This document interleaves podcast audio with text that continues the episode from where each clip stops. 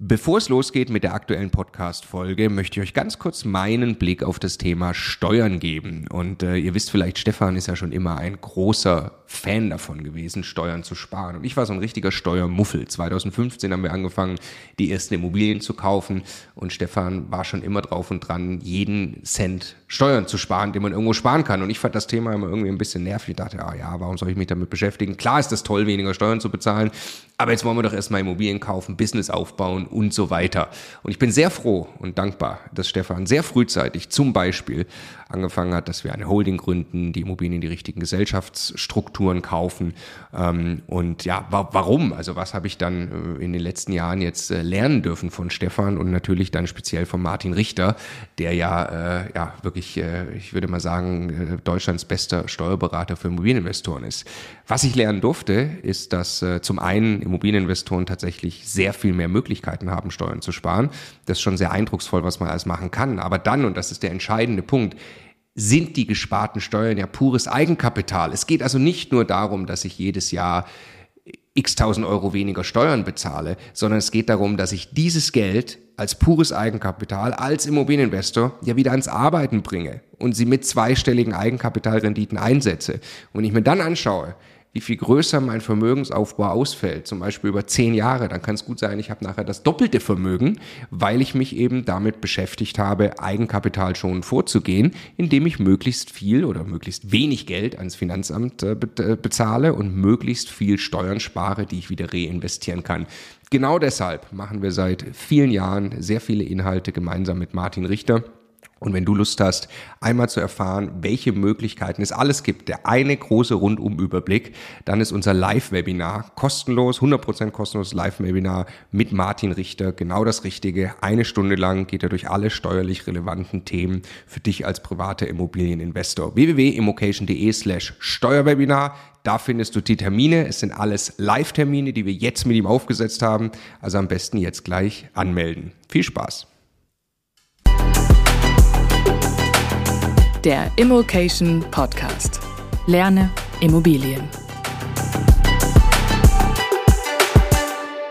So kaufst du erfolgreich eine Immobilie und zwar erklärt in vier Schritten. Wir machen jetzt ein kompaktes Video für Einsteiger. Welche Schritte muss man gehen, um eben erfolgreich eine Immobilie zu kaufen? Wir versuchen uns sehr kurz zu halten. Der Inhalt kommt nicht von mir, sondern von Markus. Ich stelle nur Fragen, freue mich sehr. Hallo Markus. Hallo Marco. Ja, Markus ist Profi-Investor. Äh, wir arbeiten schon äh, seit einiger Zeit mit ihm zusammen und äh, man kann mit Sicherheit sehr, sehr viel von ihm lernen. Hat einen großen Immobilienbestand selbst mit über 100.000 Euro Mieteinnahmen im Jahr. Und jetzt einmal rauszuholen aus Markus, wie man den Schritt für Schritt vorgeht.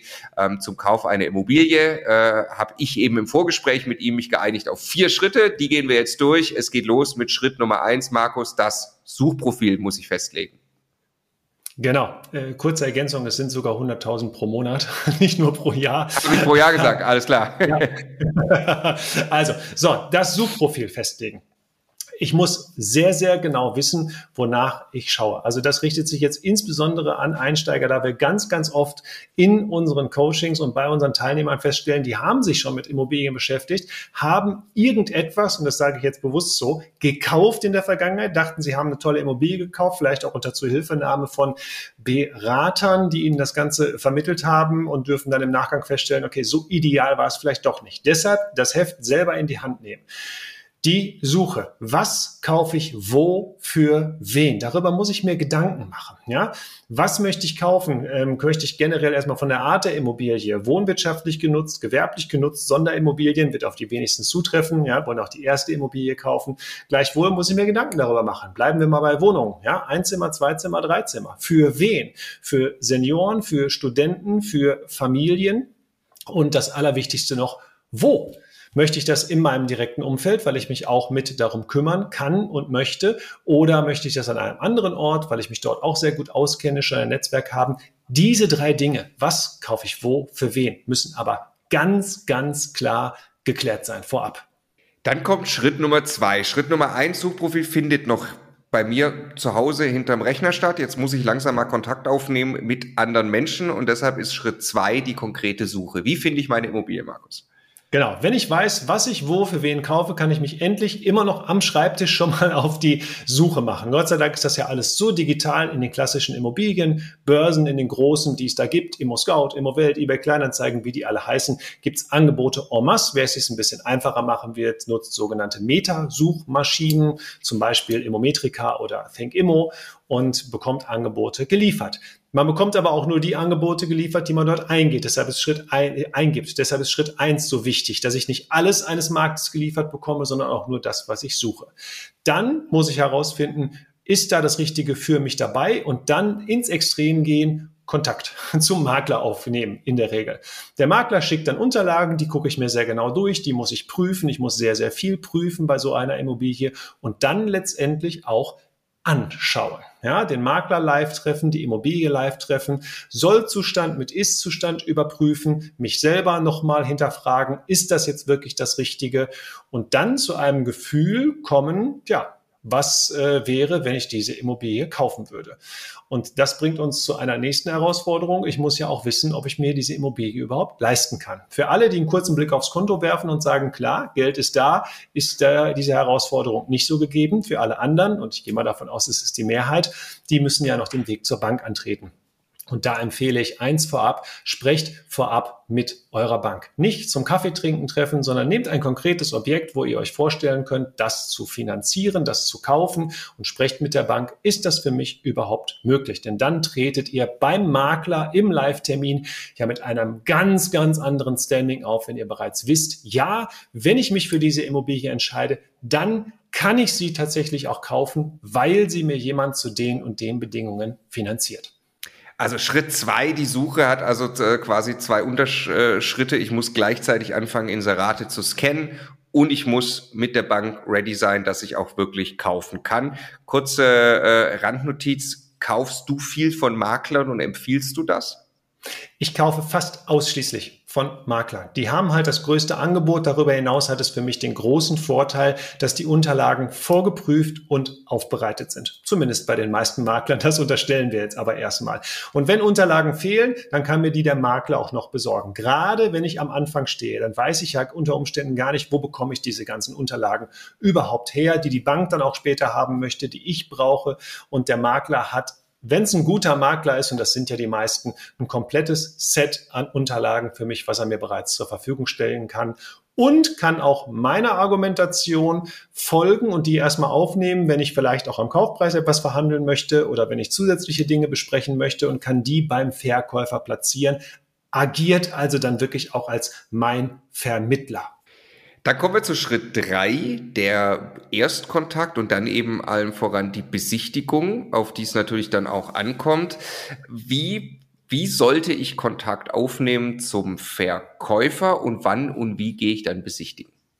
Genau, also wenn ihr eine passende Immobilie gefunden habt und euch entschieden habt, den äußersten Schritt zu gehen, die Live-Besichtigung, nehmt Kontakt mit dem Makler auf. Das könnt ihr per E-Mail machen, das könnt ihr per Telefon machen. Ihr solltet es in jedem Fall, wenn ihr jetzt über Börsen geht, mit diesem Klick auf den Button machten, eine Anfrage stellen, denn die braucht der Makler, um den Nachweis zu haben, dass ihr die Immobilie wirklich von ihm habt und dass er dann auch provisionsberechtigt ist. Und das ist auch gar nichts Schlimmes. Für euch gilt hinterher sowieso nur, was zahlt ihr insgesamt für dieses Investment da ist die äh, Provision des Maklers halt mit einzukalkulieren.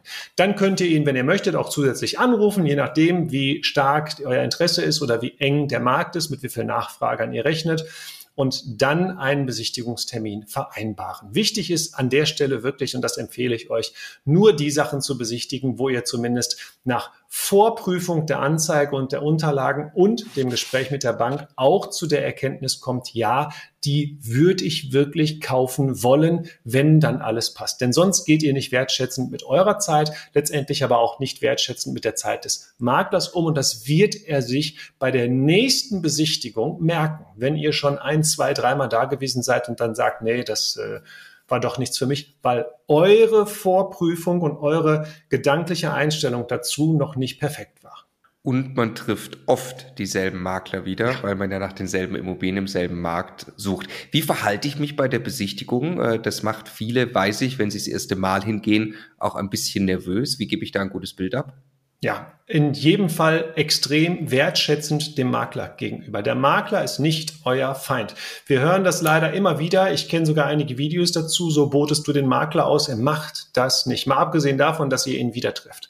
Der Makler hat sein Bestes gegeben, um dieses Angebot zu präsentieren und er wird das Beste geben, damit ihr es kauft zu dem Preis und den Umständen, die ihr euch vorstellt. Und so behandelt ihr den Makler. Bitte auch. Ja, wenn euch danach ist äh, und ihr euch das weniger nervös macht, dann nehmt irgendwas in die Hand bringt was mit, bringt einen Kaffee mit, einen für euch, einen für einen Makler. Ja, das Schlimmste, was euch passieren kann, er ist laktoseintolerant. Wir trotzdem wertschätzen, dass ihr versucht habt, ihm was mitzubringen. Und dann guckt ihr euch das ganz in Ruhe an, geht ins Gespräch mit dem Makler. Bitte checkt nicht alle Details hundertprozentig. Zieht nicht jede Roller darauf und runter. Öffnet nicht jedes Fenster, klopft nicht gegen jede Wand.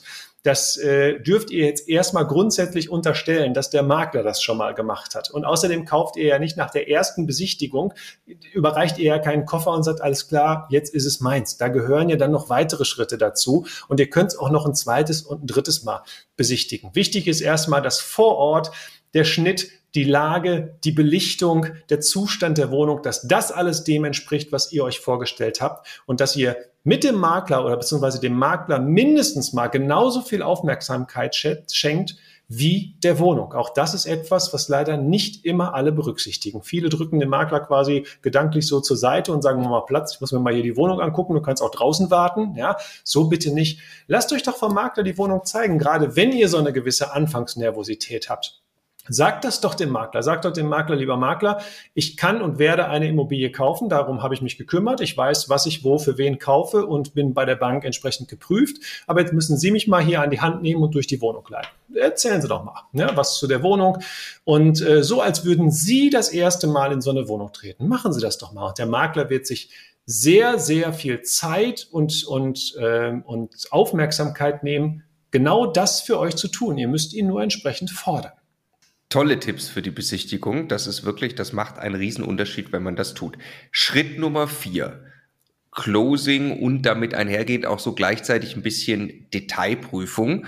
Könnte der eine oder andere sagen, hey, Moment mal, ich dachte erst gucke ich mir alle Details an, dann close ich. Was ist Schritt vier, Markus? Also, wenn ihr alle Immobilien, äh, alle, alle Unterlagen zur Immobilie und alle Details bekommen habt, dann müsst ihr sie euch natürlich auch anschauen. Und dann müsst ihr auch vor Ort schauen, ob das der Wahrheit so entspricht. Das ist aber in den seltensten Fällen der Fall. Oft kriegt ihr das Exposé, noch ein paar Unterlagen, aber bekommt nicht 100 Prozent die letzte Kleinigkeit an Unterlage. Und dann dürft ihr erst einmal alles, was im Exposé des Maklers steht, für korrekt halten. Wir nehmen mal ein einziges Beispiel dafür die Größe der Wohnung. Wenn da steht, dass die Wohnung 60 Quadratmeter groß ist, dann dürft ihr bei der Besichtigung erst einmal unterstellen, ja, die ist 60 Quadratmeter groß. Und wenn ihr dann ein Kaufpreisangebot unterbreitet und im super Idealfall vor Ort mit dem Makler einen Handschlag darauf macht, der Makler verkauft sie euch nicht. Das macht natürlich der Verkäufer, aber der Makler weiß ja, was er im Auftrag des Verkäufers in der Regel machen kann dann dürft ihr euch darauf verlassen, dass ihr ein Angebot für 60 Quadratmeter gemacht habt. Das hindert euch aber nicht daran, im Nachgang noch alles an Unterlagen nachzufordern, was erforderlich ist, was eure Bank braucht, was ihr zur Prüfung braucht. Und wenn sich daraus tatsächlich noch Abweichungen ergeben sollten, dann dürft ihr auch nochmal mit Grund in die Nachverhandlung. Das ist überhaupt nicht unseriös und komisch. Dann ist eben irgendwo auf dieser Strecke ein Fehler passiert, aber den Fehler müsst nicht am Ende ihr ausbaden. Wann machst du, machst du den Deal per Handschlag? Idealerweise versuche ich das tatsächlich per Handschlag zu machen. Zusätzlich habe ich aber immer ein Kaufpreisangebot dabei. Ich habe tatsächlich so ein schriftliches Angebot und da ist nur ein Leerzeichen für den Preis. Das macht einfach nochmal einen anderen Eindruck. Der Makler geht nicht mit einem Handschlag daraus, sondern der Makler geht mit einem Blatt Papier und sagt, ich habe hier echt ein schriftliches Kaufpreisangebot bekommen. Da gibt's unterschiedliche Möglichkeiten zu. Einfach nur, ich biete hiermit für die Wohnung.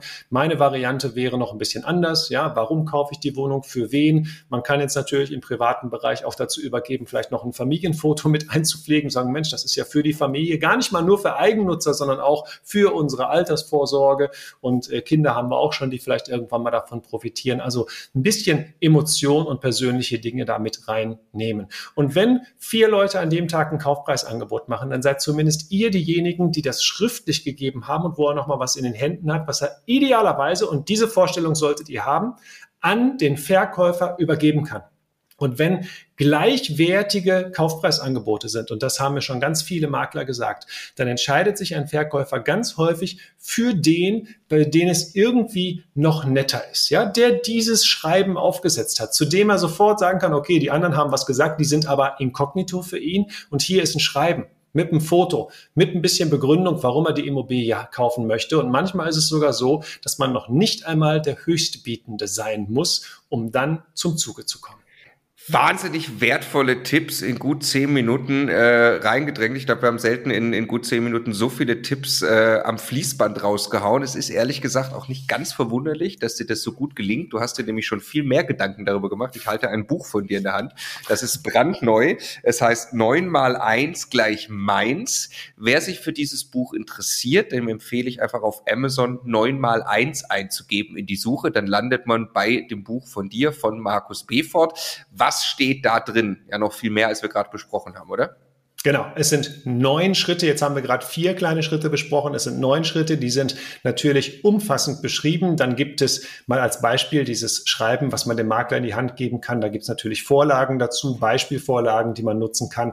Es gibt aber noch verschiedene andere Zwischenschritte, die jetzt in der Kürze des Videos so nicht darzustellen waren und über die man sich sehr, sehr viele Gedanken machen muss und die einen dann am Ende des Tages auch nicht nur zu einer guten, sondern auch zur richtigen Immobilie leiten. Und das gilt nicht nur für den, der seine erste Immobilie zur Anlage, zur Investition kaufen kann. Es gilt natürlich im Endeffekt auch für denjenigen, der sie für sich selber zur Eigennutzung kaufen möchte.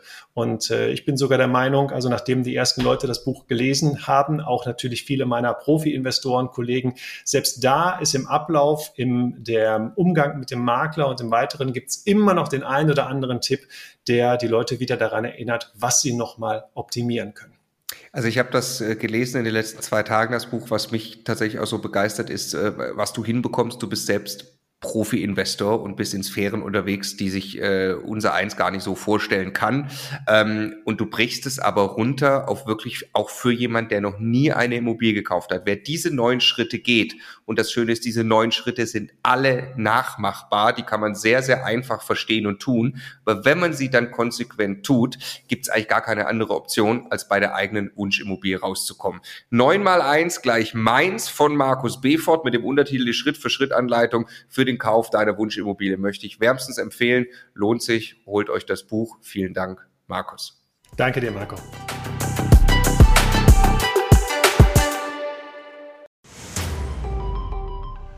Jetzt nochmal der Hinweis, bevor ihr die nächste Folge weiterzieht, auf unser Steuerwebinar. Live mit Martin Richter, also dem Steuerberater für Immobilieninvestoren in Deutschland. Äh, wirklich live, also genau diese Termine. Und äh, es wird einen Überblick geben über all die großen Möglichkeiten, als Immobilieninvestor Steuern zu sparen beim Bestandsaufbau, aber auch wenn man schon Vermögen hat, was man im Bestand sortieren kann, um einfach mehr Geld übrig zu behalten, wie man Vermögen weitergeben kann und so weiter. Also, glaube ich, ein absolutes Muss für jeden Immobilieninvestor.